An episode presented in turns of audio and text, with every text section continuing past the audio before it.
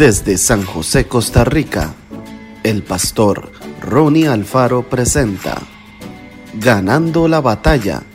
Reflexiones diarias.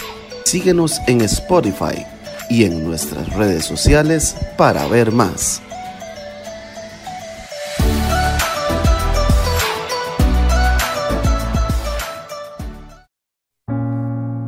Salmo 139, 13 y 14.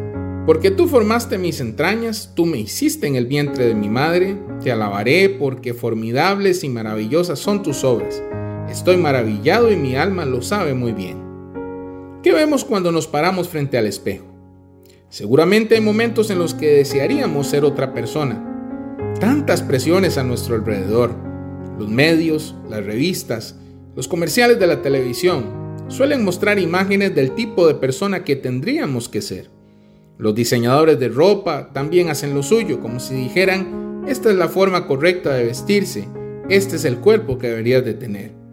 Además, están aquellos con quienes convivimos día a día, que nos hacen sentir que si no hablamos de tal o cual manera, si no alcanzamos determinada apariencia física, o si no compramos el calzado que está de moda, no podremos pertenecer a su grupo. A veces nos gustaría gritar, paren el mundo que me quiero bajar.